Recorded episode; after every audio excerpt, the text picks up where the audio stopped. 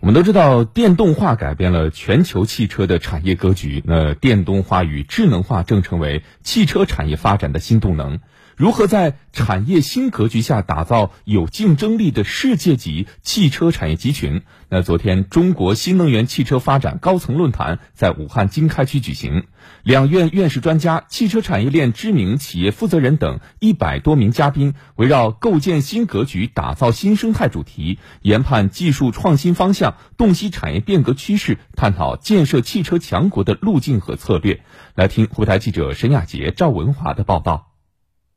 二零一一年，我国在全球最早推行了新能源汽车产业化。十年来，我国新能源汽车不断进步，产销量一直保持超高速增长。比如去年，产销量同比增长高达百分之一百六，市场渗透率达到了百分之十三点四。今年一到八月，产销量同比增长超过了百分之百，市场渗透率提高到了百分之二十二点九。中国电动汽车百人会理事长陈清泰表示：“种种情况显示。”我国新能源汽车正在从市场培育期迈进了市场化的发展阶段，从政策和市场双驱动，正在转向市场驱动为主的新的发展阶段。陈清泰认为，以电动化和智能化驱动的汽车革命是一场波澜壮阔的工业革命，最终将实现智能汽车、智能能源、智能交通、智慧城市的协同融合。政府和企业要通过广泛的跨界融合、协同创新，解决核心技术卡脖子问题，重构产业链、供应链。这场汽车革命还在进行之中，我们仍然面对着诸多的挑战和问题，需要企业和政府。把握住机会，以实现汽车强国为目标，共同努力，稳步前进。据主办方中国电动汽车百人会介绍，中国电动汽车产销将在二零三零年达到一千五百万辆。面对新能源汽车的蓬勃发展，比亚迪董事长王传福提出，要坚持磷酸铁锂作为动力电池的路线，因为我国锂资源总体是够的，可以满足全国三亿多台汽车全面电动化需求。五合镍的储量呢，无法满足汽车全面电动化的需求。我国不可能从燃油车时代被石油卡脖子，转变为电动车时代被金属钴和镍卡脖子。我国磷酸铁锂呢，月度装车量占比呢，从二零一九年最低百分之十五，已提到今年呢最高百分之六十七，保持了快速的增长。我们要坚持这个正确的战略方向。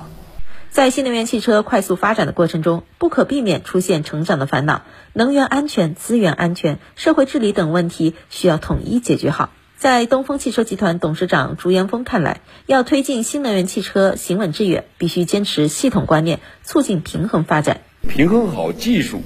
产品创新与市场需求的关系，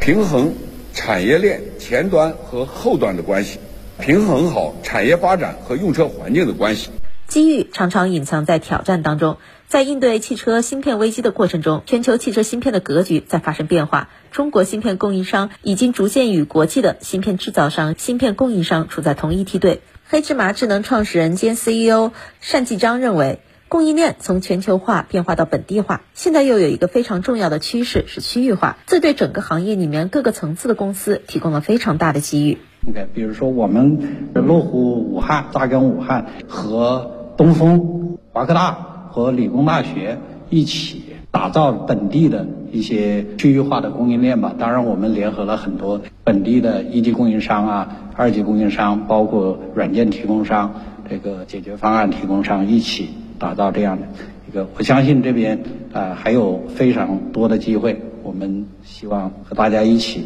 打造区域中国各个区域的供应链嘛。湖北是中国汽车工业重镇，汽车产业链完整，已拥有规上汽车企业一千五百七十八家，汽车产量位居全国第四，为加速跃升为全国新能源汽车产业版图重要一级。湖北省新能源与智能网联汽车产业专家咨询委员会在论坛上揭牌成立。这个由周继、陈清泰等十九名汽车领域院士专家和企业家组成的咨询委员会，将围绕湖北省新能源与智能网联汽车产业发展的顶层设计与战略规划、产业协同创新与跨界融合、重大项目引进等，提供决策咨询。